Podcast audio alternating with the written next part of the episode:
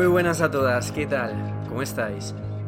Bienvenidas a un nuevo episodio de Engrama. En esta ocasión entrevistamos a Rocío Vidal, la gata de Rodinger, youtuber, streamer, divulgadora científica, periodista y un montón de cosas que hace esta chica siempre, la verdad que no para, macho. ¿Y qué hemos hablado con Rocío? Pues hemos hablado de ciencia y pseudociencia, hemos hablado acerca de la psicología, de cómo ella concibe esta disciplina, si considera que es una ciencia o no. Spoiler. No, mejor spoiler no. Hemos hablado también acerca del concepto de divulgación, de cómo ella lo comprende, de qué es divulgar, de cómo han sido sus primeros pasos en estos terrenos, de cómo ha sido ese trasvase hacia medios más tradicionales. Y también hemos hablado acerca del tema que tan candente está hoy día, negacionismo y conspiración, y Miguel Bosé. Y Miguel Bosé. ¡Yo le bicho! Nada, antes de dar comienzo al episodio, simplemente os quería recordar que abajo en la descripción tenéis los enlaces a nuestras plataformas de mecenazgo, Patreon o PayPal. Si queréis podéis hacernos una donación, una pequeña aportación, para que podamos ir creciendo, adquiriendo recursos, herramientas, y así podamos dar un pequeño salto de calidad. Ya así, sin más, al lío.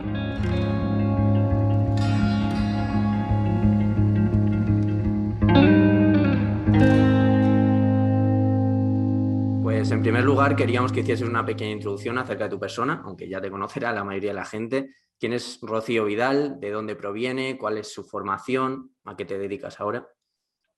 Bueno, pues como bien has dicho, soy Rocío Vidal, estudié periodismo en Castellón y publicidad y luego me fui a Barcelona a hacer el máster de comunicación científica, porque yo sí que ya me di cuenta ¿no? de que, a mí siempre me ha encantado la ciencia, ¿no? pero es verdad que me tiró esa parte más de periodismo para estudiar, de escribir, de conocer la verdad, entre comillas, porque la verdad es imposible. Pero, pero quería hacer una comunicación más especializada y siempre me ha encantado la ciencia y digo, oye, pues ¿por qué no? Entonces me especialicé en ciencia y a partir de ahí tuve varios trabajos hasta que por fin decidí pues un poco apostar siempre temporalmente, ¿no? Porque el tema de apostar por un proyecto algo tan arriesgado como hacerte un canal de YouTube, dices, pues evidentemente, seguramente no me puedo ganar las habichuelas con ello. Pero bueno, como desde el principio más o menos me fue bien y fue viendo que tenía en cierta manera posibilidades, pues al final dejó de ser un medio para encontrar trabajo y acabó siendo un fin. Y mm. pues tres años después, aquí estamos. Y por meternos primero con el bloque de la divulgación, ¿tú cómo mm. consideras que debe ser esta? ¿Cómo consideras que se debe divulgar? ¿Crees que, por ejemplo, si se divulga desde el tecnicismo, como muchas veces hacemos nosotros, que al final hacemos entrevistas pues con gente del gremio, que es, bueno, gente de la academia más bien, ¿crees que eso se debe llamar divulgar, promover, difundir? ¿Y crees también que se ha de ser experto en un tema para poder divulgar? ¿O cómo, cómo entiendes al final tú este término? Pues mira, es interesante pregunta, pero yo creo que hoy en día en el mundo que vivimos, ¿no? Yo creo que con lo importante es la honestidad ¿no? y la pasión para hacer las cosas. Y si, si eres honesto y intentas eh, aproximarte ¿no? a esa veracidad con los contenidos que divulgas, realmente no hace falta que seas un experto, porque ¿en qué somos expertos cada uno? ¿no? Si preguntase a cada uno de nosotros en qué somos expertos, experto es una palabra muy grande, ¿no? Todos conocemos en, en mayor o menor medida y todos sabemos hasta dónde podemos aspirar. Eso ya es un límite que se pone cada uno. Y yo creo que hay distintos escalones también de la divulgación y por supuesto una divulgación más especializada como la que podéis hacer vosotros en vuestras entrevistas es súper, súper necesaria. No siempre tiene que haber una divulgación tan de base. Yo es lo que suelo hacer, ¿no? Yo hago vídeos muchísimo de mi público ni siquiera ha estudiado carreras científicas y mucha gente me lo dice, ¿no? Mira, yo no tenía especial interés por la ciencia, pero tus vídeos pues me llaman la atención y tal. Y es otro tipo de divulgación, ni mejor ni peor, simplemente es que ahora mismo hay tanto tipo de público que por supuesto que hay que dar también un, un contenido más especializado. Yo no me puedo poner a ver, por ejemplo, una charla especializada de física, de algo muy concreto, porque me, voy a perder. Y a lo mejor la veo por curiosidad, porque, por ejemplo, ver a, yo qué sé, a Crespo y a Javi eh, dos horas, pues a lo mejor, hablando de mecánica cuántica, pues a lo mejor me lo trago por, por, el placer de escuchar, pero que a lo mejor de la misma me entero la mitad. Pero aún así, mm, yo creo que tiene que haber para todos los públicos y, y no tiene por qué no ser divulgación, que va para nada, al contrario. Yo es que también considero que nos solemos centrar demasiado en lo que es el contenido y no damos em, tanta cuenta a lo que viene a ser el medio. Es decir, al final divulgar, si nos ceñimos a la acepción, viene a ser eh, dar la información para el vulgo, dar la información para un nicho poblacional mayoritario. Pero si, por ejemplo, estamos divulgando, bueno, estamos eh, sacando información en Twitch, en YouTube, es decir, en medios que son accesibles para todo el mundo, realmente, aunque esa información sea muy especializada, también estás mm, divulgando en el sentido amplio de la palabra. O sea, lo estás dando para el vulgo total, para toda esa población, para todo ese nicho. Exactamente, y además eh, el tema de que sí que no es especializado ha cambiado, por seguir, por ejemplo, con el ejemplo de Crespo, porque es un ejemplo de éxito, entre comillas, de mm, divulgar a millones de personas conceptos que hasta nada, o sea, antes de ayer haciendo un vídeo de los muones, ¿sabes? Es, y tiene medio, yo qué sé, cientos de miles de visitas va a tener ese vídeo. Y cualquier otra persona, o quizás años atrás, se diría, pero esto, esto ¿quién le va a interesar más que a los cuatro especializados en física? Pues no, se demuestra que realmente, aunque mucha de esa gente pues le pase como a mí, que aunque sé un poco de, física cuántica, me pueda perder en ciertos eh, conceptos especializados, disfruta aprendiendo y aunque mm, se pueda quedar con un 20%, pues ya lo disfruta. Entonces. No es divulgar no implica, em, implica hacer conocimiento que es muy, muy complicado, accesible en cierta manera. Hmm. Accesible es, relativo, ¿no? Porque cosas que no, pueden ser accesibles al 100%, sino que simplemente las haces de una manera más llamativa y que al público eh, le pueda gustar ese, ese, tipo de contenido. Y yo creo que, vamos, que lo tenemos en muchísimos ámbitos. Hmm. Sí, es que además, o sea, todos queremos saber. El problema está claro en qué, en qué, nivel podemos aprender y cómo podemos ir escalando conocimientos para defendernos en esta era de la información, de ese bombardeo de distintas fuentes. Y para ello yo creo que tú, por ejemplo, libras un, gran nicho de público. Yo pienso, por ejemplo, en mi padre. Mi padre ahora mismo está viendo Cuarto Milenio. en mi casa se ha visto mucho Cuarto Milenio, hemos sido pues, bastantes seguidores y tal. Y esa capacidad crítica es lo que te hace aprovechar lo bueno que tenga. Porque esto no es de, no tienes ni idea y punto, no. Esto es de tener una capacidad crítica y de sacar la información y saber gestionarla, porque nadie sabe por ciencia infusa. Se sabe por un trabajo, por, trabajar una información, sacar conclusiones y tener esa cautela y esa decisión por, apostar por las mejores opciones. Y que a veces se nos pues, trata también un poco como, como menores de edad, un poco, ¿no? Como, y también ha habido un poco de, como desprecio hacia la plebe en, cierta manera en, la ciencia, como es que esto, esto la gente no lo va a entender o esto no mm. hace falta enseñarse a la gente y eso ha hecho que, se, que haya como una brecha ¿no? entre, entre el trabajo científico y lo que es la gente de a pie, cuando la gente tiene curiosidad, tiene ganas de aprender, tiene ganas de, discernir lo que es una cosa y otra y no estoy de acuerdo con tratar a la gente como si fueran menores de edad, ¿no? Que hay esto hay que dárselo muy mascadito o no dárselo porque si no se van a equivocar y se van a confundir. Pues no, yo creo que, hay que hablar de tú a tú y que la ciencia es algo que está del día a día y ahora aún más que nunca, que, si sigues en, esa, en ese altar, pues te, vas a caer y te vas a estampar, ¿no? Mm, pues es que es apasionante. Si es que en Carl Sagan, que, sea que, a ti te gusta, aparece en la introducción de tu libro, en El mundo y sus demonios, eh, aparece una charla que tiene con un taxista, que el mm. taxista como que le empieza, está súper ilusionado con un, con un misterio de no sé qué, no me acuerdo, y Carl Sagan le descubre el misterio de la ciencia. Le dice, claro que sí, tenés entusiasmo, pero tenlo por algo que realmente decir vale la pena a lo mejor ya implica algunos, algunas eh, sentencias por mi parte, pero lo voy a decir que vale la pena. Entonces, yo creo que tu contenido, por ejemplo, vale la pena. Yo, por ejemplo, he sido una persona que os he visto a ti y a otros muchos y habéis sido parte de la causa o de la consecuencia de que yo, por ejemplo, esté aquí sentado. Qué guay eso, vamos, me, hincha el, corazón, imagínate. Es que es la verdad, y quizá nosotros, alguien más. Siempre hay alguien que va a aprender. Entonces. Por supuesto, por supuesto, totalmente. ¿Cómo ha sido tu convivencia con otros científicos? Porque al final tú, aunque estés divulgando ciencia, provienes del periodismo. ¿Cómo, cómo se lo han tomado según qué, qué, partes del gremio? Si has tenido algún encontronazo, ¿cómo ha sido lidiar con todo eso? Mm, ha habido de todo, de todo. Eh, por parte de la comunidad de YouTube, por ejemplo, que es la que, claro, con la que tengo más contacto y todo, pues maravilloso, ¿no? Al final todos estamos en lo mismo y todos creamos una gran comunidad y es, es perfecto. Y no todos los que divulgan ciencia son científicos. Aldo, por ejemplo, tampoco, tampoco lo es. Todos tenemos nuestro espacio. Pero por otro lado, sí que es verdad que a lo mejor esferas más clásicas de la divulgación y tal tienen cierto desprecio. Yo creo que hay tres matices, no solo no ser científica, sino a lo mejor ser joven y ahí entramos todos los youtubers, no como estos youtubers, ¿no? ¿Qué, qué hacen? Hay que, eh, la ciencia hay que, es como, por favor, te has quedado anticuado, qué boomer.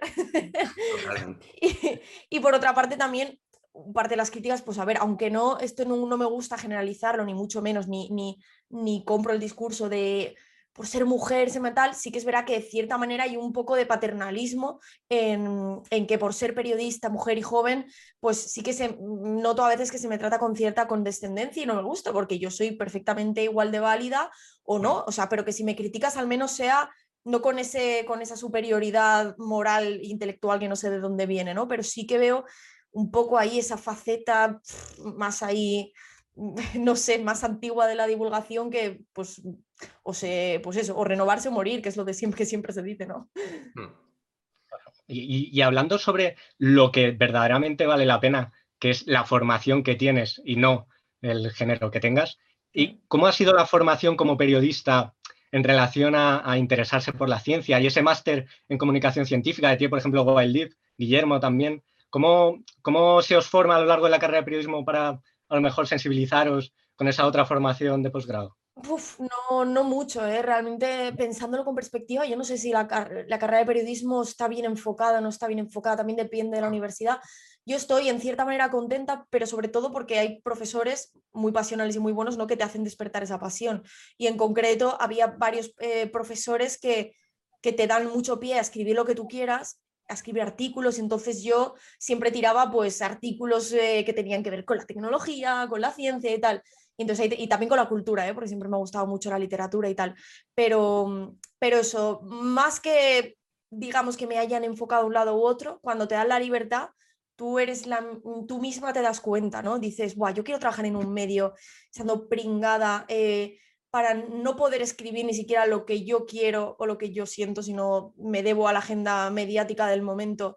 Yo no quería eso, evidentemente, pues la situación del periodismo era tremendamente complicada, ¿no? Tampoco podía soñar, pero si podía eh, hacer ese otro tipo de comunicación, pues ya evidentemente el máster estaba muy enfocado porque estaba muy bien porque como comunicadora, las alumnas éramos comunicadoras y los profesores científicos, entonces era como un toma y da, no era esa relación de tan de mm, profesor-alumno, sino muy de tú a tú, que nos enseñábamos unos a otros y ellos nos enseñaban esa forma de divulgar con rigor, por así decir, ¿no? Comunicar la ciencia. Luego cada uno se va por los derroteros que quiere, ¿no? Pero yo, por suerte, pues he tenido el maravilloso privilegio de poder hablar más o menos de lo que quiero y en mi propio canal y sin intermediarios, que es un lujazo, evidentemente, que casi nadie se puede permitir.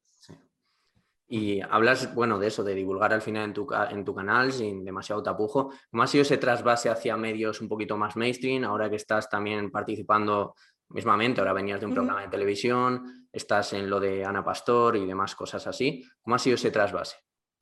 Bueno, yo a mí me gusta mantener el equilibrio, o sea, a mí no me, no me molesta, me, me, gusta porque me siento cómoda eh, participando en medios de comunicación más tradicionales, al final, pues viniendo del periodismo ya es algo que con lo que que no te choca tanto, ¿no? Porque yo sé que algunos compañeros eh, míos, pues salir en un medio de comunicación, pues les, les impone más, ¿no? Pero aparte de eso, claro, es como sí, un rato sí, pero yo sigo queriendo tener lo mío, ¿no? O sea, yo, por ejemplo, vengo de todo el día de hacer entrevistas por todo este tema de Miguel Bosé, pero yo lo que quiero ahora es ponerme en Twitch o charlar con vosotros, ¿no? Pero quiero decir, del tema del día de Miguel Bosé, pues luego ponerme en Twitch y charlar de tú a tú y no tener que estar dependiendo del el corte o la cosa que me quieran preguntar o hacia dónde quieran llevar y luego el titular que ellos quieran hacer sobre lo que yo he dicho, que es lo que más luego polémica trae, ¿no? Así ha dicho que Miguel Bosé se mete coca. Joder, no he dicho eso. Entonces eso, pues el equilibrio está bien, pero esa parte de los medios mainstream lo que hace es quemar muchísimo, ¿no? Porque encima en una sociedad tan polarizada que vivimos ahora, eh, pues recibes todo tipo de mensajes, amenazas, ya solo por, pues eso, por tener esa visibilidad que te dan los medios de comunicación tradicionales, que en tus redes sociales tampoco es que te dé tantos beneficios, ¿no? Porque no, no notas tampoco aumento de suscriptores ni nada de eso. Entonces, son mundos súper, súper diferentes. Aunque pensemos que están más o menos integrados, no lo están para nada.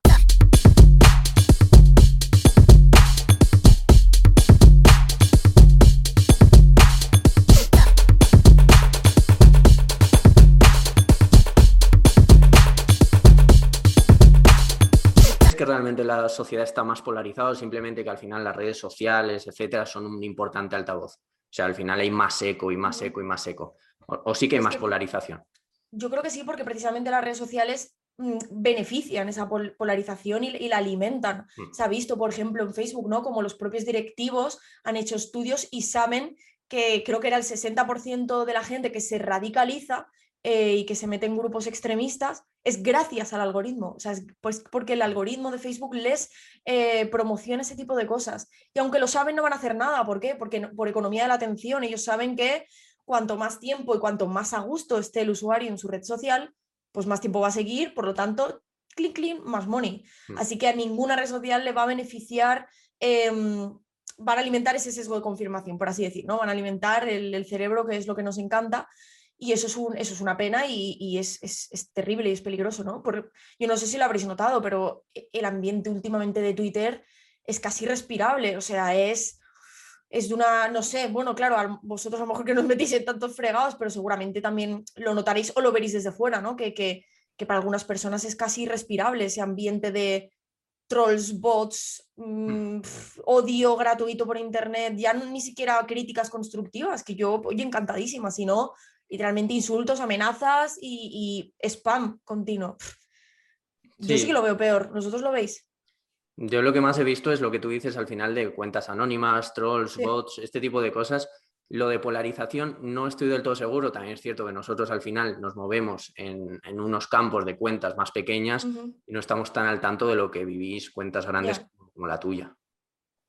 Pero Yo lo que sí tengo claro es que es una red social que se caracteriza por su inmediate, por su sentencia. Entonces, no es, un, no es un lugar donde tú respondas, bueno, sí puede ocurrir, ¿no? Que haces un hilo y es una argumentación.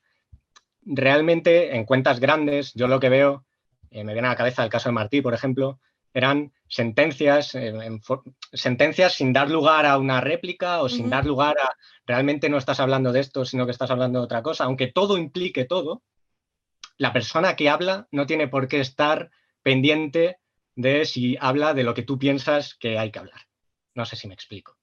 Sí, y que, y que no hay un debate real, ¿no? Porque al final cada uno parece que estar, o sea, no sé si habréis visto algún debate constructivo en Twitter, alguno habrá, ¿no? Pero incluso en, en psico-Twitter yo he visto ahí así como tirándose los trastos en la cabeza y diciéndose de todo, digo, por favor, ¿qué hacéis? porque, pero porque la, red social beneficia un poco que, tú vayas, que barras para lo tuyo, que realmente te dé más o menos igual lo que te diga la otra persona o lo que te conteste, porque tú ya sabes lo que le vas a contestar y al final se convierte en una lucha muchas veces de egos, por, por desgracia. Y, yo también, o sea, yo casi nunca replico ni debato en Twitter porque sé que estoy un poco mm, esclavizada por ese tipo de falso debate, ¿no? O debate estéril que se puede dar o no dar. Yo creo que eso está emponzoñando muchísimo esta red social Twitter. Y yo, por ejemplo, digo cualquier cosa en, Instagram, ah, tengo muchísimo feedback constructivo, pero digo algo en Twitter, eh, tal, comprar el sistema, tal, tweet de las mascarillas, spam. es como, ¿para qué?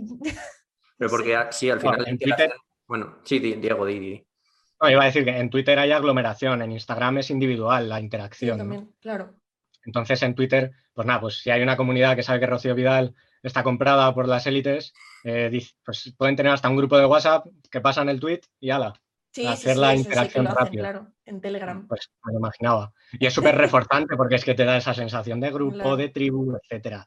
Eso está más que claro. Claro, es al final justo lo que dices, que en Instagram la interacción no es de ese modo. O sea, si tú, por ejemplo, das un like a una publicación, eso digamos que queda ahí. Si lo das en Twitter, estás reforzando ese tweet. Eh, vamos, si es lo que se busca, no se busca ganar el debate, lo que se busca es que te estén reforzando eso, no, no un intercambio de opiniones que llegue a buen puerto al final. Pero bueno. Tampoco tiene por qué ser el lugar realmente. Hmm. No, yo al final Twitter, si cambias un poco el chip, pones algún, algún tweet, opinas de alguna cosa concreta, pero yo, por ejemplo, muchas veces lo que hago y no hacía es silenciar los tweets. Eh, cuando veo que quizá va a haber o hay mucha interacción negativa, que, ya no puedo mirar notificaciones, silencias y ya está. Y aunque vives un poco en la inopia, pero dices, oye, pero es que si yo soy más feliz, también la salud mental es lo más importante, ¿no? Hmm tampoco es negarse una realidad ni ponerse un velo, ¿eh? eso, eso yo lo veo muy importante saber qué realidad hay ahí, ¿no? Pero, pero tampoco machacarte día tras día con ese tipo de, pues, de realidad tóxica ¿no? en la que vivimos, por desgracia. Estoy de acuerdo. Pues no y tampoco que, los partidos políticos que no ayudan nada en esto, porque estamos hablando de algo concreto, ¿no? Pero hablamos de que la política pues también está muy, muy, muy eh, polarizada y con muchísima toxicidad, muy alimentada en las redes sociales para provocar y para generar ese tipo de odio y eso también se ve mm. reflejadísimo, vamos. Yo es que veo una carencia de, lugares de debate. Yo, bueno, ahora con la era de Internet y todo esto, los debates se están llevando a cabo en canales de YouTube. Mm por personas como Roma Gallardo, etcétera. Ahí no es donde tenemos que, educar. O sea, como entretenimiento, como lúdico, como divulgación, como difusión, me parece fantástico, pero necesitamos debates pues, pues de otro calado. Mm, Foro coches. Para que podamos formar opiniones más formadas y que sean más fehacientes a la realidad, porque si no te estoy contando mi película. Claro, porque es que el debate se, ha, se ha emponzoñado, ¿no? También la palabra debate como en plan, humillo a una feminista y le dejo mm. o otro tipo de ejemplos, ¿no? Pero me, entiendes, ¿no? Humillo a uno de izquierdas, a un progre y, queda como un debate que es como, bueno, la calidad argumentativa aquí es cada uno imponiendo su opinión y dando zascas y tal. Sí, es verdad, es cierto, se ha creado un... Sí, sí. No quiero sacar más nombres, que ya saca bastantes. Pero es que hay personas que se piensan que viven en, el mundo de, la confrontación y se piensan que están moldeando el mundo, no sé. Mm. Me parece bastante. Sí, como contenido de entretenimiento, vale, pues bueno, pero claro, el problema es eso, tan cantidad de chavales que, ven ese tipo de cosas y lo toman como referente y, y se crean su opinión en base a eso, ¿no? Pues bueno, pues realmente con que hay que crear más contenido interesante, ¿no? Y hay que crear ese tipo de debates constructivos, que es lo que, lo que hace falta. Y sí, pues en Twitch, en YouTube, todo ese tipo de conversaciones pues son muy necesarias de, esa forma más constructiva, al menos para equilibrar un poco la balanza, ¿no? Sí, totalmente. Pues no sé si quieres añadir tú algo más, Diego, sobre este tema y si no pasamos ya al siguiente bloque. Nada más. Pues el siguiente bloque es un poco ciencia y pseudociencia. Y te queríamos preguntar qué, aglomera al final el concepto ciencia, cómo podemos dirimir entre ciencia y pseudociencia. Buena pregunta, ¿eh? claro, el concepto de ciencia es muy amplio y también en cierta manera un poco abstracto, ¿no? Pero bueno, digamos que la ciencia es la forma que tenemos el ser humano ¿no? de, conocer una cierta parte de la realidad mediante el método científico, ¿eh? que no toda, evidentemente. Y lo que diría que, distingue al, a la pseudociencia es que realmente la ciencia es, conocimiento acumulativo, ¿no? Es, se basa en la acumulación de, pues, de, experimentos, de conocimiento, de teorías para crear pues, un paradigma científico en un momento concreto. La pseudociencia se disfraza de ciencia, pero realmente mm, no se basa en ningún conocimiento científico ni, ni, en el método, más bien lo, desprecia en cierta manera, ¿no? Eh, como mediante la ciencia no podemos acceder a esto, eh, o porque la ciencia está comprada, o porque X o porque Y, por diferentes motivos, pero rechazamos la ciencia oficial, creamos una ciencia alternativa y creamos unos métodos alternativos mm, mm, no, que no hay consenso que funcionen, ¿no? Pues ser, yo qué sé, terapias alternativas como el Reiki, ¿no? La experiencia de, ciertas personas me da el aval de que esto funcione. Sí, vale, pero tú no has hecho un estudio em, de doble ciego que corrobore que, esas personas no están bajo un efecto placebo o que simplemente te dicen que funciona, pero luego no, no tienes suficiente experiencia. Entonces, yo creo que la acumulación de conocimiento es lo que, lo que más, más distingue ¿no? Una, la pseudociencia de lo que es la ciencia. Hmm. Pero claro, la, fina línea, a veces la, la, línea es muy fina, ¿eh? porque mucha pseudociencia se disfraza muy bien de ciencia y es muy complicado. A veces hace falta, eh, yo qué sé, por ejemplo, la homeopatía, ¿no? Si quieres encontrar estudios que te digan que la homeopatía es efectiva, los tienes, ¿eh? Tienes que irte a revisiones científicas de un montón de estudios para que te digan, es que este estudio que le da la razón a que la homeopatía funciona, más allá del efecto placebo, la metodología eh, fallaba aquí, había muy poca muestra, había tal. Por mm. eso te digo que se disfrazan muy bien muchas pseudociencias de ciencia y ahí es donde entra el saber distinguir bien ¿no? lo que es el método científico y tener una perspectiva más amplia de lo que es a lo mejor incluso un simple estudio. Claro, eso al final lo que decía un poco Marino Pérez en un episodio que tuvo con nosotros, que en los extremos es muy fácil dirimir entre ciencia y pseudociencia. O sea, por ejemplo, el Reiki podemos tener claro que, es pseudociencia, pero luego hay otras cuestiones que, como tú dices, se camuflan bastante bien y no es fácil dirimir si estamos hablando de ciencia o no, porque... En las psicologías pasará mucho, ¿no? Claro. Claro. Pasa mucho. sí. Psicología. En la psicología, sobre todo, hay que tener mucha, hay que tener una especie de paciencia, en el sentido de que sacan unos datos, los interpretas y todavía hay que dar mucho más trabajo para sacar unas conclusiones con las que, con las que rechazar o no. En el sentido, por ejemplo, en la comparación con otras ciencias, por ejemplo, el terraplanismo es muy fácil de em, desterrar. En, nuestro caso, en la psicología, hay, hay, otras tantas cosas que son más difíciles, aunque se puedan argumentar que estén bien o mal, pero no argumentar que sean ciencia o pseudociencia. Exactamente, claro. Y también hay que tener en cuenta ¿no? que es que la ciencia evoluciona, porque muchas veces se pone a la ciencia como la verdad, y ciencia no es sinónimo de verdad. La ciencia está hecha por humanos, la ciencia también es falible y la ciencia evoluciona y cambia, pero por eso no hay que, no hay que decir, no, no, es que esto lo dice la ciencia. No, eh, evidentemente, y más, claro, en el terreno de la psicología, por ejemplo, que vosotros movéis, avanza mucho el conocimiento, ¿no? Y, a veces cambia la opinión que teníamos sobre una cosa y más en un terreno tan complicado como es el cerebro humano y el comportamiento humano. Mm. Pero, pero en todos los ámbitos es así, ¿no? Entonces, evidentemente, eh, eh, lo que es el método científico nos acerca a una especie de, de, verdad de lo que nos podemos más o menos acercar, pero ya entramos en terrenos filosóficos de que la verdad absoluta es es capaz de conocer el, ser humano, que es un ser limitado y su conocimiento es, limitado, ¿no? Lo vemos en multitud de ejemplos, ¿no? Con la física cuántica, por ejemplo.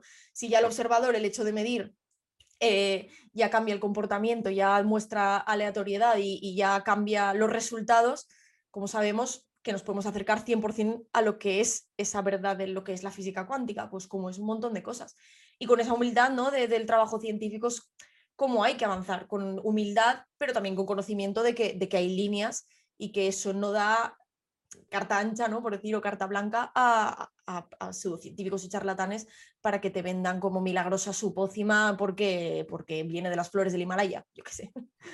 A mí me recuerda mucho el argumentario que haces, de hecho, al desarrollo de tu libro, el de que le den a la ciencia, que además añades también una parte de Carl Sagan también, en el que dice que necesitamos una pizca de, mm, de curiosidad, ¿no? de, aceptar nuevas ideas, pero también un escepticismo sano con el que saber identificar mm, qué plausibilidad tienen las ideas, ¿no? Porque si no, pues esto es, pues, pues, eso, pues jauja, y, no es jauja, aunque, aunque hay un trabajo detrás de personas, como dices, hay métodos científicos, hay ciencias, hay ciencias más distintas que otras, hay ciencias naturales, ciencias sociales, ciencias humanas, cada una tiene sus peculiaridades.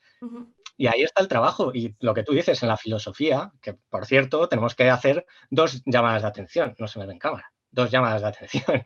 Una, que no tenemos la educación eh, desde pequeñitos en qué es el conocimiento, en aprender, en cuando vamos al bosque, en estas educaciones un poco más alemanas, a lo mejor eh, en identificar hojas, etcétera, en tener una educación un poco más naturalista. Y dos, la importancia de la, filosofía. ¿Cómo puede ser que estemos a debate si hay facultades o no de filosofía cuando el conocimiento depende muchas veces, bueno, depende en esa globalidad en la que dependen de muchas cosas, depende de la filosofía. ¿Cómo puede ser? Por supuesto, cultura científica, pensamiento crítico y filosofía es lo que hace falta desde, desde además desde pequeños, porque em, es que hay que aprender a pensar, no solo em, memorizar como loros y tal, hay que aprender a que ellos mismos, los, chavales desde, desde, jóvenes, se aprendan a cuestionar las cosas y más en este mundo en el que vivimos, que por supuesto que sigue siendo importantísimo adquirir ese conocimiento, pero más importante también es aprender a discernir lo que, lo que vale o lo que lo vale. Entonces, mm, yo creo que ahí tenemos que encontrar también esa, ese equilibrio y si la educación no, no, avanza en ese aspecto, que yo sé que muchos profesores ya por ellos mismos ya dan ese conocimiento, que a mí me escriben mucho y me, y, eso, y me parece una pasada, pero también se tiene que, que, actualizar el plan reglado ¿no? y darle la importancia que tiene. Es súper, súper importante. Recogiendo un poco el tema de la psicología, ¿Tú consideras que la psicología es una ciencia? y en tal caso, ¿de qué tipo? O sea, ¿de qué tipo consideras que es? ¿Te imaginas que digo, no, no es una ciencia? No me sorprendería tanto, o sea, no porque venga de ti, sino porque, bueno, mucha gente no lo considera así.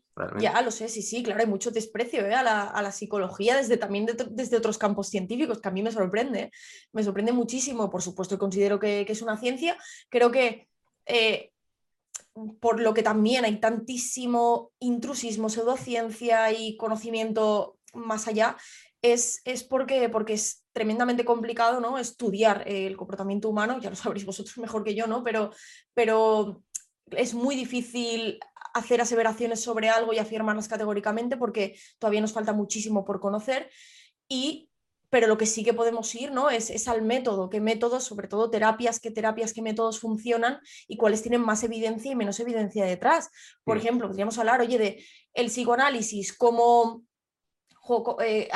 como cultura histórica, como simbolismo, como tal. Oye, pues los libros, algunos libros de, de, de Young y de Freud son súper interesantísimos, mm. pero como aplicar un método eh, científico de terapia, por ejemplo, que aplica a pacientes, pues ya se sabe y se ha demostrado que muchos, o la mayoría más bien, de los postulados de la, del psicoanálisis, para empezar, que no son falsables.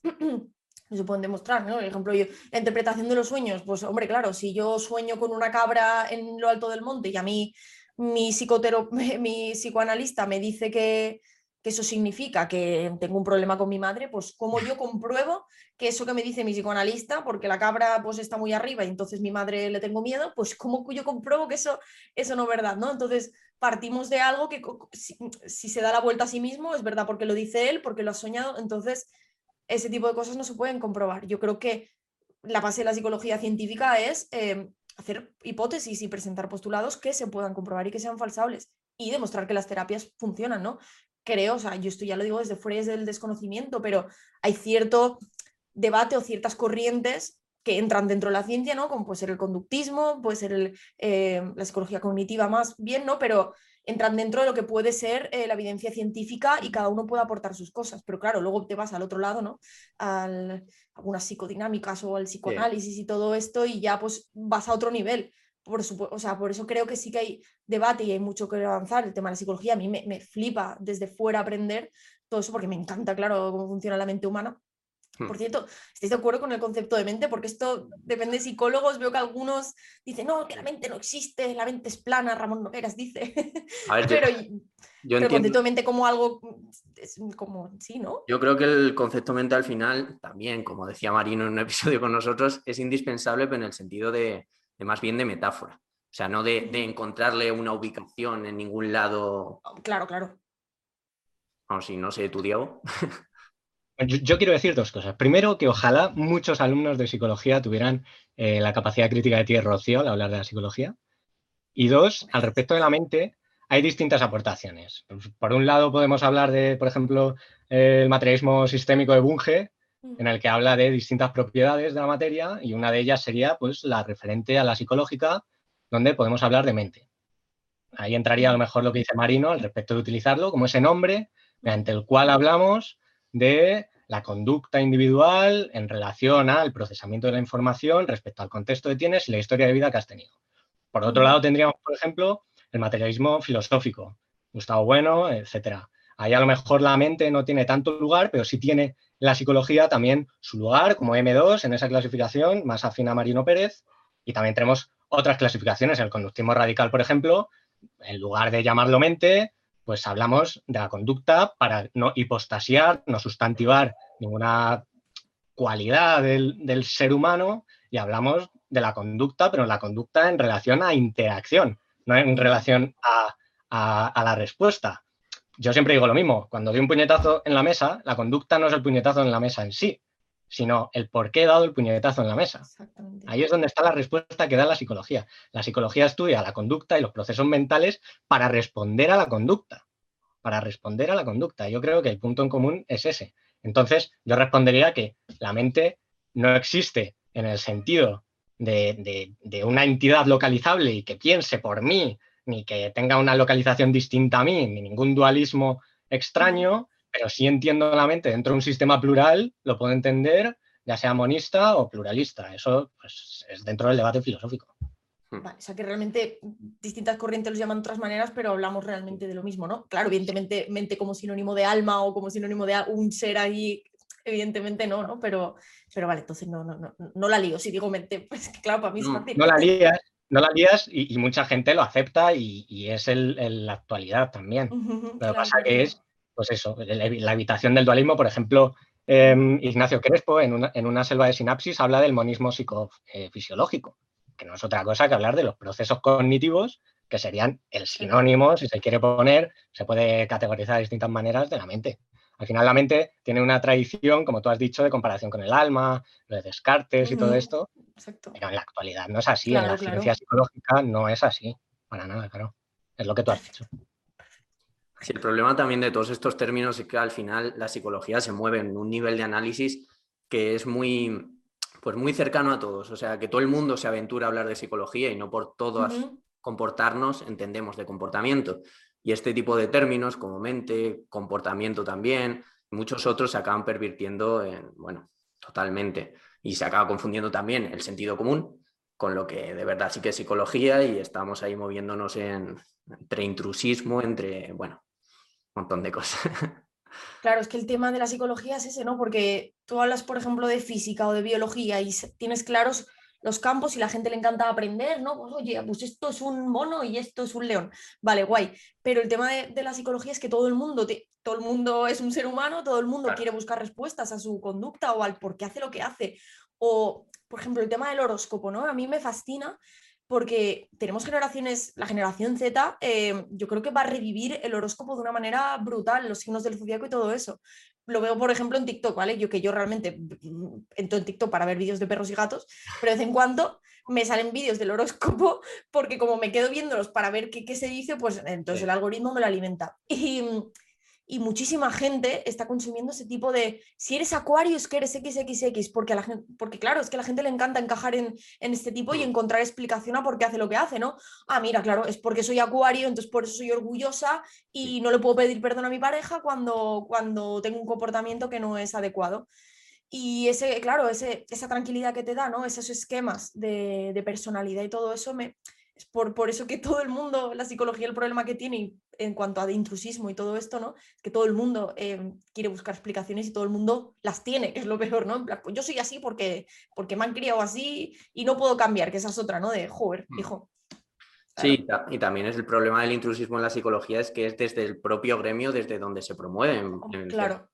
O sea, hay muchísimos graduados en psicología que acaban pues ejerciendo desde la psicopiedad, la perogrullada, desde el sentido común o desde el chamanismo. Y, ese es un gran problema. Porque claro, si, si desde el propio gremio nos estamos lanzando piedras, pues... Y con lo que ha relatado Rocío... Sí.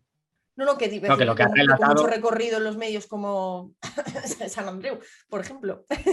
claro, es que si le dan tanto altavoz a, pero es que al final eso vende más, o sea, vende más que vaya San Andreu, vaya cualquiera de estos urus a decir cosas que no tienen ningún tipo de evidencia, que no que vaya, pues no sé, otro psicólogo a decirte las cosas de una manera más parsimoniosa o algo así. O con más dudas, ¿no? De en plan, esto lo sabemos, esto, esto no, no hay suficiente evidencia, es que eso no vende. Venden aseveraciones y venden afirmaciones y venden titulares de mm. no, no, no somos felices porque no nos esforzamos lo suficiente, o sabes, o ser feliz está en ti, claro, eso vende, claro, ¿cómo no va a vender algo así? Las respuestas fáciles cuando realmente todo es mucho más complejo. Mm. Muchas veces van en contra de, algunas formas que tenemos ya preestablecidas en el sentido de que ya las hemos aprendido de vivir. Un ejemplo es lo que dices del horóscopo, que es compartido por compañeros míos de carrera. Y además quería decir que al ir en contra de algunas eh, algunas formas de vivir, por decirlo de alguna manera, también recibe ese rechazo. Podemos ver un ejemplo con las casas de apuestas. La gestión de las casas de apuestas, psicólogo en mano, tiene que ser muy distinta a la que tenemos, aunque se han dado grandes pasos últimamente, pero es un ejemplo y es algo que se sabe desde hace muchísimo. Tú hablas, de hecho, en el, libro también de Skinner y del reforzamiento intermitente de razón variable. Y es que esto que te acabo de decir, esta terminología que tú también manejas, debería de ser de la calle. Debería de ir yo al parque con mis colegas y deberían saberlo y deberían saber por qué se enganchan. Y eso a lo mejor, pues bueno, pues no es tan beneficioso como Rafael San Andreu diciendo que hay rayos de amor y que si te lo propones vas a estar mejor y que si te lo propones no te vas a enganchar a tragaperras porque el secreto está en ti. Sí, pero es eso, al final tenemos una raigambre de siglos y siglos y siglos de dualismo, de explicaciones ornamentadas, de un montón de cosas que ahora tú no le vas a venir a alguien y decir que, son cuestiones de reforzamiento intermitente, de explicaciones más en ese sentido que, dices, me vas a decir tú a mí por qué me comporto así, ¿no? o sea, es a lo mejor hay que hacer nombres más panches, que claro, reforzamiento intermitente suena aburrido. Yo creo que hay que ponerle un poco de color. Pensemos como San Andreu. ¿Cómo, lo, llamarían? Rayos de las cagado, te has enganchado. Claro, rayos cósmicos intermitentes que te vienen y te hacen que te enganches y entonces pues eso, tienes que evitar esos rayos cósmicos para que el universo te, no te ataque, sino que te dé amor. Ataques de Pokémon. Hay, que, afianzar ahí algo, pero, pero algo tenemos que hacer porque hay que hacer la, psicología más cool. Vamos a hacer cool a Skinner. Y hablando de estos temas también de psicología, bueno, también neurociencia y demás, yo creo que en alguna vez te, eh, alguna vez te he escuchado que no descartarías el quizá formarte más en, sobre todo en neurociencia. A lo mejor me estoy equivocando, ¿eh? pero me suena que alguna vez lo has comentado. ¿Cómo no sé si lo he comentado, la verdad, pero, sí que es mi idea. Te, he leído la mente, como somos psicólogos. ¿Te imaginas, joder, qué poder tener los psicólogos hoy en día? Eh, pues sí, sí, sí, la verdad que lo estoy pensando y he de reconocer que es que estos últimos meses me han entrado dudas, pero, o sea, yo a partir de septiembre quería empezar una carrera con calma, ¿vale? Una carrera secundaria, pero ahora es que estoy entre la psicología, porque me encantaría estudiar, a mí me encanta sobre todo la rama de la neurociencia, ¿no? Pero me encanta la psicología. Pero es que ahora le ha surgido una competidora que es la filosofía. Es que me encantaría también estudiar filosofía y estoy en duda entre esas dos. Tengo muchísimas dudas. ¿Vosotros qué, me recomendaríais? Yo, sí, si tú te metes a psicología y empiezas a divulgar psicología desde la evidencia, etcétera, me parecería que haces un favor a la psicología inmensa. O sea, por mí, psicología, ¿sabes? Ya, pero es que ya sois muchos haciendo un trabajo brutal también con el tema de la psicología. Me vas a comparar la divulgación que hacemos canales como el nuestro, que tenemos 4.000 seguidores, con, Hombre, todos empezamos, pero vamos, lo vais a petar, sí, claro, si, si es que hacéis entrevistas buenísimas. Yo por mi parte, te recomiendo más, eh, fíjate que he hecho una defensa de la filosofía que no veas, pero a lo mejor con el bagaje que tú ya tienes, a lo mejor sí te recomendaría algo más relacionado con psicología o neurociencia, si vas a hacer una carrera, porque filosofía también tiene esa peculiaridad de que em, puedes em, organizarte bien un estudio al respecto sin necesidad a lo mejor de cursar el grado, cosa a lo mejor un tanto distinta en, otros grados como psicología o neurociencia. Sí, sí, mira, en eso tienes toda la razón, pero es que claro, veo a Ignacio Crespo ahí tan contento y tan sabio hablando de ahora de, todo, yo, joder, y yo también quiero ser sabia, pero mira, le pillaré por donde le diré, recomiéndame libros para no tener que... Lo más importante... La matrícula. Lo, dice Javier Santaolalla, tu compañero de, de programa. Lo dice algunas veces, ¿no? Que lo más importante no es saber, sino conocer al que sabe, ¿no? Exactamente, rodearse de los mejores. Yo, eso es algo que yo hago muy bien en mi canal, ¿eh? es decir, no por echarme flores, pero evidentemente yo como periodista, yo cuando trato un tema, a ver, hay temas que puedo conocer más porque los he estudiado durante más tiempo y no, y no hago colaboraciones, pero yo hago muchas, muchas colaboraciones porque es que ese es mi, principio, vamos, rodearme de gente mucho mejor que yo, más preparada, más inteligente y, que pueda aportar ese, ese, plus en muchísimos temas. Es que eso, ahora mismo, además con el mundo que vivimos, que hay tanta gente haciendo cosas tan guays de tantos temas, es, mm. me parece clave, vamos, unirnos todos y hacer este tipo de colaboraciones tan guays. Y mira, eso que me interesa, por ejemplo, ¿cómo es ese proceso de asesoramiento? O sea, ¿cómo, cómo lo manejas? Yo, a ver, normalmente yo me voy guiando un poco por la actualidad, pero también por temas que yo a mí me gustan y digo, guau, tengo este tema, lo tengo que hacer ya y lo quiero sacar y lo quiero hacer, ¿no? Muchas veces ah, son temas fallidos, a lo mejor empiezo a investigar y digo, guau, es que no sé, tampoco me da para vídeo o esto requiere, no sé, eh, ahora mismo no es el momento, no lo sé, pero normalmente, ya sea por actualidad, hombre, claro, ahora con el tema del COVID, yo he estado muchos meses sin meterme sin meterme en, esa temática porque la veía muy, o sea, que había ya muchos expertos hablando del tema, pero por ejemplo, cuando, ahora que ha llegado el tema de las vacunas, pues digo, oye, pues se puede desmontar ciertos bulos y hablar de ciertas cosas de la vacuna siempre con muchísimo cuidado y muchísima prudencia. Y entonces me he vuelto a meter un poco en ese tema de, la COVID, pero yo, yo, yo por mi parte ya prefiero tratar otros temas, pero más que nada porque hay tantísima gente experta de verdad que, que, sabe de lo que está hablando que prefiero dejarles hablar con ellos. Pero bueno, también te digo que siempre que he tratado este tema he hecho colaboraciones con, expertos. Pero una vez que elijo un tema, pues es ver, ¿no? Es ver qué materia hay, qué, qué puedo yo aportar y si, y si quiero que haya alguien que aporte, porque normalmente ya lo tengo en la cabeza. A ver si tú, al final todos tenemos una red, ¿no? En, nuestra cabeza de, este, este sabe un montón de esto, este el otro día hizo un, un hilo de esto, esta chica sabe muchísimo de tal. Mm, y, aprovechas, contactas y como todos sois majísimos y es una pasada contactar, hacer colaboraciones en este mundo, de verdad, eh, pues dices, oye, te puedo liar para hacer como el otro día lié a Sandra de la hiperactina y a, y a Darío de Biotex le digo, mm, vamos a, o sea, Dallas ha, dicho esto, vamos a hacer un vídeo de la inmortalidad que es muchísimo y muy interesante que sacar, porque es verdad que es apasionante ese mundo. Y ahí salió un vídeo que pues que, que, te sientes orgullosa, ¿no? Dices, joder, que, que agradecida que haya gente que trabaje con eso, pero bueno, que es un trabajo bastante largo, ¿eh? Al final, porque son temas muy diferentes los que yo voy tratando en el canal, que requieren pues mucha documentación, guionización, y también con el tiempo vas aprendiendo a a ser muy, muy, muy mm, delicada con cada afirmación que hagas para que no se vaya. Equivocar nos equivocamos todos y eso hay que tenerlo claro, ¿no? Y hay que ser conscientes de que como humanos que somos nos vamos a equivocar. Por eso siempre yo he recalcado que, lo que hay que ser es honesto, honesto con el trabajo que haces y no engañar deliberadamente o manipular para, para, confirmar tus ideas, básicamente. Hmm. Eh, cuando ya tienes eso, ya puedes ser consciente de que, oye, que puedes hacer una cagada en un momento dado y que lo importante es reconocerlo y rectificar, ¿no? Pero pues ese trabajo de documentación y guionización, pues luego se traslada en, en ponerme la cara frente a la cámara, que realmente es lo que menos me gusta de todo el proceso, es verdad. ¿eh? Eh, porque es que, bueno, nos pasa cuando grabáis cosas y tal que dices, guau, y no tengo el día dormido mal, ahora me tengo que poner aquí delante de la cámara y, y a soltar ahí la chapa y tienes que tener, estar en un mood muy de uh, a tope para hacer un vídeo de YouTube, porque, por ejemplo, una entrevista ahora con vosotros o luego estar en Twitch, yo puedo estar mucho más de chill, ¿sabes? Porque estoy así tranquila y hablo y tal, pero para hacer un vídeo de YouTube tienes que estar muy arriba porque al final tienes que estar todo el rato pues, con un nivel de, de ritmo y de todo que requiere la plataforma. Y nada, pues luego evidentemente llega el proceso de edición, que por suerte yo tengo mucha suerte de tener desde el principio a Nacho, a mi compañero, que es quien más o menos edita mis vídeos, y prácticamente el 90% lo edita él. Y, ahí acaba un proceso de vídeo que, claro, que luego se ve en 10 minutos en la pantalla, pero que todos sabemos el trabajo que conlleva. Mis perros, se oye, se oye a mis perros montando la fiesta. Increíble, así todo el día. Están grabando un vídeo. Sí, claro, están, están grabando un vídeo de salseo entre ellos porque se pasa el día así. Pues cuando hagas vídeos de psicología y eso, tú lías a Ramón Nogueras hasta que Ramón Nogueras sea un propio canal de YouTube, que es la pues esperanza de... lo he dicho veces.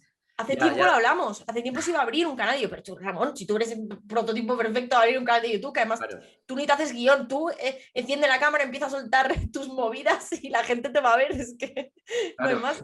Es que, es que ahora mismo en la psicología, digamos, científica, por así decirlo, aunque es un poco triste que tengamos que poner esa coletilla, pero es que Ramón es perfecto para divulgar sobre ello, o sea, es que atrae mucho su discurso, como lo cuenta, es... Y también tiene muchos haters que va en el pack de... Claro, porque se meten en todos fregados y no se, no se le, le caen los anillos por llamar eh, fachas y, a todo el mundo, así que hmm. así es el, el, tiene muchísimo bagaje y es capaz de abordar muchísimos temas. Entonces, yo creo que tiene carne de divulgador. Bueno, está más que demostrado todo lo que ha participado. Carne de. Ahí, ahí. ahí está. Algún día lo convenceré de meter en ese fregado. Pues ojalá, y ojalá también salgan divulgadoras chicas en psicología, que al final pues es una disciplina en la que mayoritariamente eh, hay mujeres y sin embargo las caras más visibles siempre son hombres y es, o sea, me parece lamentable, pero por desgracia, al final. tenemos a la gran antroporama, ¿no? Patrick. sí, lo único está más ligada a, neurociencia como tal. Es, o sea, de psicología. Bueno, neuropsicología se podría decir. Sí, sí, sí. Mm. Pero claro, hace un trabajo ni es de las youtubers Más, más grandes y más buenas. Es que, claro, ojalá, se, bueno, ojalá no, porque yo sé que ella está muy contenta con su trabajo en investigación, que es su trabajo principal, pero le dedicase más, más tiempo al, al canal, vamos, es que sería las youtubers más grandes, porque es una crack. Hmm, sí, sí, totalmente. Pues si queréis pasamos al bloque de negacionismo y conspiración, que lo has tratado tú mucho. Y bueno, lo primero que te quería comentar es un poquillo tu experiencia imbuida en todos esos campos, qué patrones de comportamiento tú has observado. Uf, es, que es un tema que se podría hablar horas, ¿eh? del tema de los patrones de comportamiento de la gente negacionista, pero claro, yo he tocado muchos palos, porque yo he estado con gente traplanista, con gente más del mundo del misticismo, ¿no? Pseudoterapias, eh, Reiki, Tarot y todo eso, con los negacionistas del COVID que hasta, hasta la fecha evidentemente son los que a mi parecer tienen un discurso pues, más agresivo y, menos constructivo o, menos con menos capacidad de, debatir, por así decir, ¿no? Porque yo he estado tú a tú con un terraplanista y se puede debatir con ellos y se puede charlar tranquilamente, ¿no? Pero con un, esa agresividad creciente, porque yo creo que, que mm, se creen tan en posesión de la verdad, lo, hemos visto ayer en la entrevista a Miguel Bosé, ¿no? Como él aseveraba 100% que él tenía la verdad, que no es que, que no era debatible. Minutos después se negaba a debatir con un, con un científico porque decía que él no era profesional. Bueno, pues nada, le dio un alarde de humildad momentánea, pero, pero sí que encuentro muchos patrones de conducta ¿no? de, todo esta, este tipo de gente. Claro, el negacionismo ha exacerbado mucho ese comportamiento de, es que claro, de sentirse especial, ¿no? De yo tengo la verdad frente al resto de las personas que están dormidas. Es, un, claro, es un pensamiento muy, que a uno le, viene muy bien para, pensar eso, ¿no? De, sí mismo y de los demás, por supuesto. Y otra cosa que se ve mucho, que esto eh, yo veía mucha relación entre el movimiento terraplanista y lo que es la religión o, las comunidades eh, religiosas, por ejemplo, en Estados Unidos, porque por un lado eh, tienen una idea común o un propósito común en, en la vida, ¿no? que es demostrar que nos están engañando y que la forma de la Tierra, que la Tierra es plana, y por otro lado ese sentimiento de identidad colectiva de formamos parte de un grupo. O sea, ellos estaban em, totalmente eh, imbuidos en esa comunidad que había creada. No sé si habéis visto ¿no? el, documental de, la Tierra plana de Netflix, no me acuerdo cómo se llama, pero ahí muestra la historia de uno de los líderes de la Tierra plana que, que, vive con su madre, tiene 40 años y que ahora se ha echado una novia terraplanista y, dice que va a los, a los congresos terraplanistas y la gente le pide fotos, ¿tú crees que esa persona en algún momento se va a replantear si sus ideas son o no las adecuadas por muchísimas pruebas que vea en su contra? ¿Por qué? Porque ha creado su propia identidad en base a eso. Si se destruye esa idea en la que cree, se destruye su identidad. Eso pasa muchísimo con la religión, claro. Eh, la idea de Dios y la comunidad, sobre todo en Estados Unidos, ¿no? las comunidades que se crean en torno a, a tu iglesia y en torno a esa comunidad, hace que que no puedas ni siquiera plantearte el hecho de, si, si, tu existencia o tu creencia en Dios es correcta, está fundada o no está fundada. Y con eso, eso se ve en mucho tipo de, este tipo de comunidades negacionistas, se ve ese, pero la, yo creo que el negacionismo de la COVID y todo esto ha creado más un sentimiento de aborregados y dormidos, de yo tengo la verdad, más que esa comunidad que también estará, pero no al menos no esa parte tan positiva, ¿no? sino de desprecia el resto. ¿Cómo lo veis? Sí, yo creo que notan, notan también que les están atacando, ¿no? En el sentido, a lo mejor, lo del terraplanismo es simplemente, entre comillas, que no les están contando la verdad, ¿no? Que la cara oculta de la luna esconde cosas, que, son engañados, pero ahora, sin embargo, estamos atentando contra sus vidas, ¿no? En el sentido de que les estamos poniendo un bozal, se estamos metiendo una sustancia en el cuerpo que les va a hacer eh, mal. Entonces, pues claro, se, sienten atacados y sumado a todo lo que has dicho, que, bien se parece a una secta, claro. Claro, o sea, eh, realmente las premisas son, iguales, o sea, tanto gente terraplanista o negacionistas del típico ido a la luna y todo esto, los ovnis y todo, piensa lo mismo, ¿no? Que, que hay una élite, que esa élite te engaña y todo eso, pero claro, había una cierta comodidad desde el, y hay una cierta comodidad desde la que defiende el terraplanismo porque no es algo, o sea, es como, no, no, tú porque eres terraplanista no sales de casa o porque la, o porque la Tierra redonda más bien no puedes salir de casa. No, pero esto ha pasado con, el, con la COVID. Entonces, esa agresividad muy bien viene dada, como bien dices, por, porque les ha tocado y entonces les obligan a salir a la calle con el bozal, no pueden moverse libremente sin que les... Entonces, claro que ha, permitido ese caldo de cultivo para que todo sea efervescente, claro. Sí, al final el, punto que también tratábamos antes un poco con el tema de, que todo el mundo cree saber de psicología, nos gusta mucho sentirnos especiales, eh, ese narcisismo que, nos caracteriza, bueno, también el mm. sentimiento de pertenencia, etcétera. ¿Y tú, em, qué punto de influencia crees que han tenido en todo esto las, redes sociales?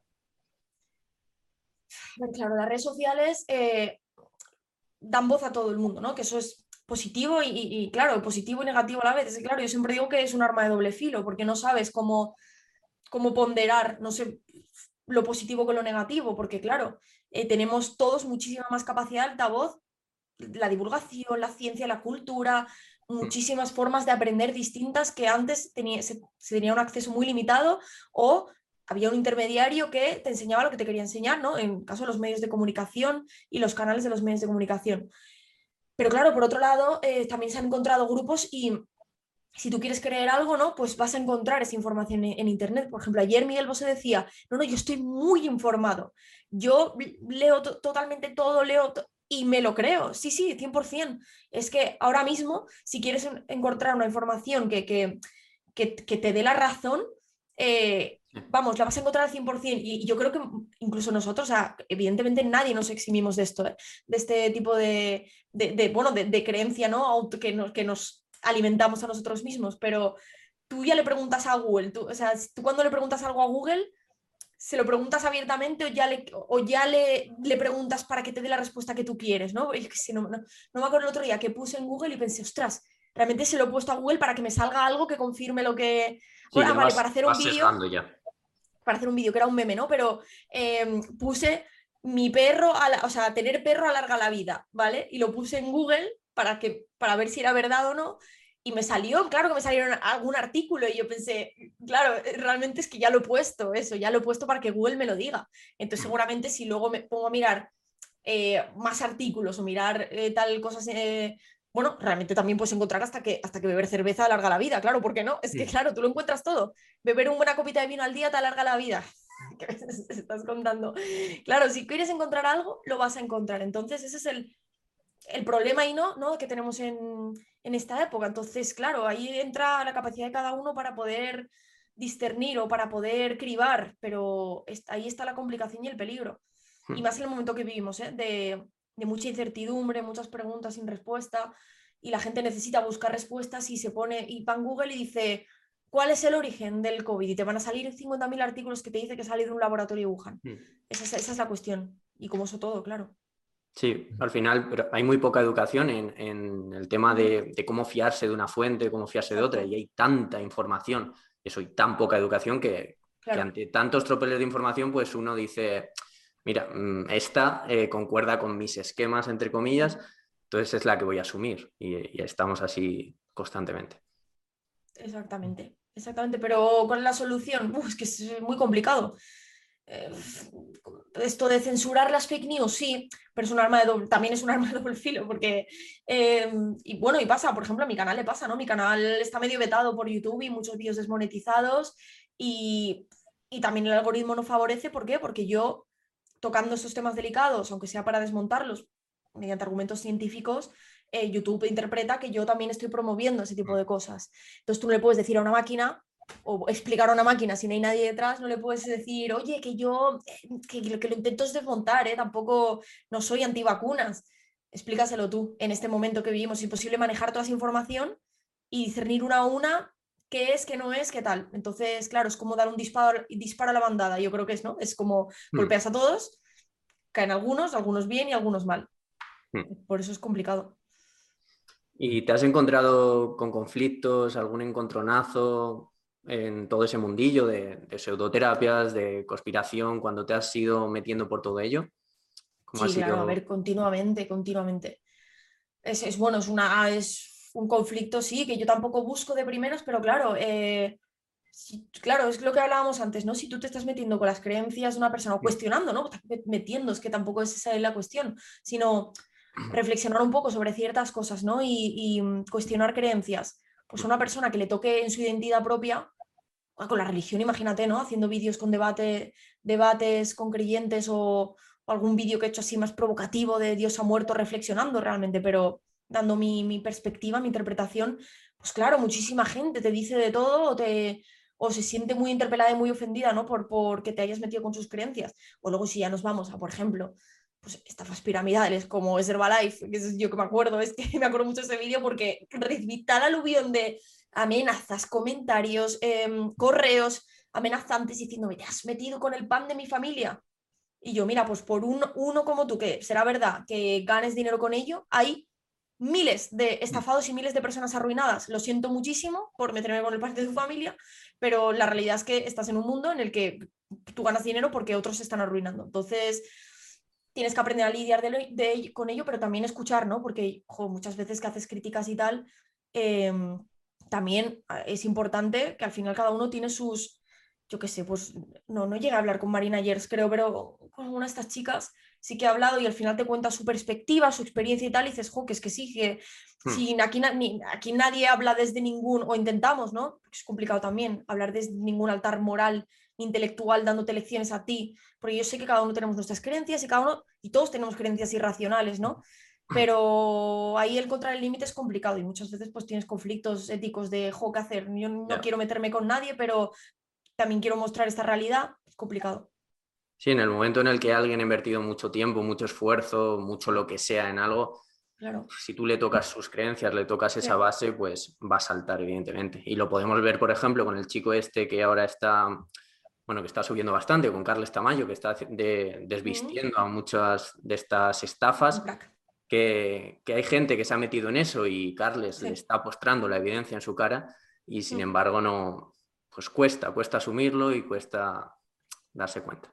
Claro, y la fina línea a veces entre víctima o verdugo, ¿no? ¿Quién es víctima y quién es verdugo en este mundo?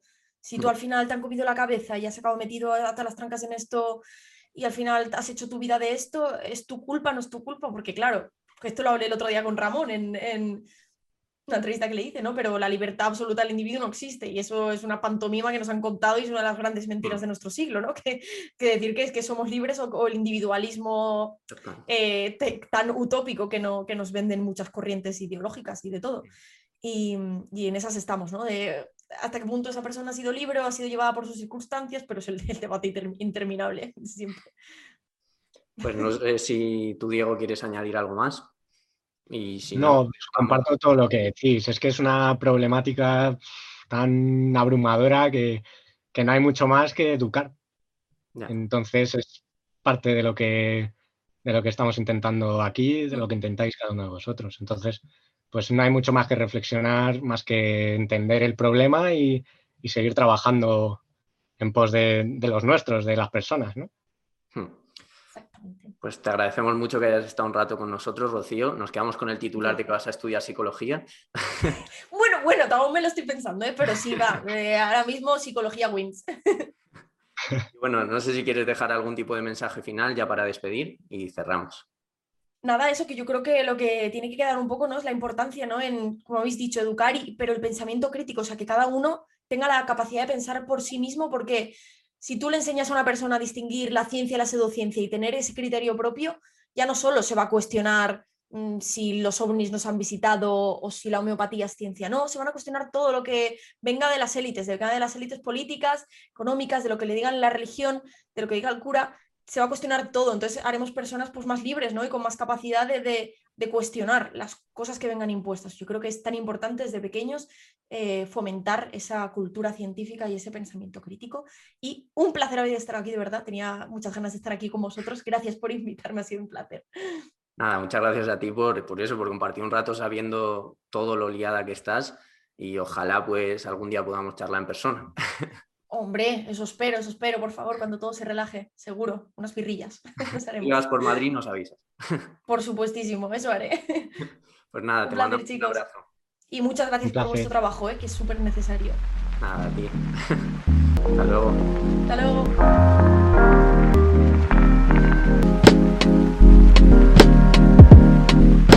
Bueno, mi gente, esto ha sido todo. Ya veis que cada vez estamos trayendo invitados más top.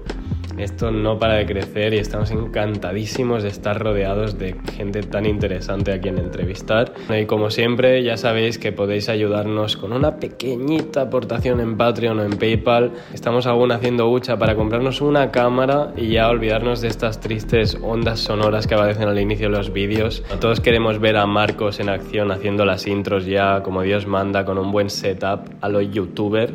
Y bueno, eso es todo. Seguidnos en redes, dale un me gusta a este vídeo. Si no estáis suscritos, ya sabéis que tenéis que hacerlo. Y nada, que podéis ir en paz.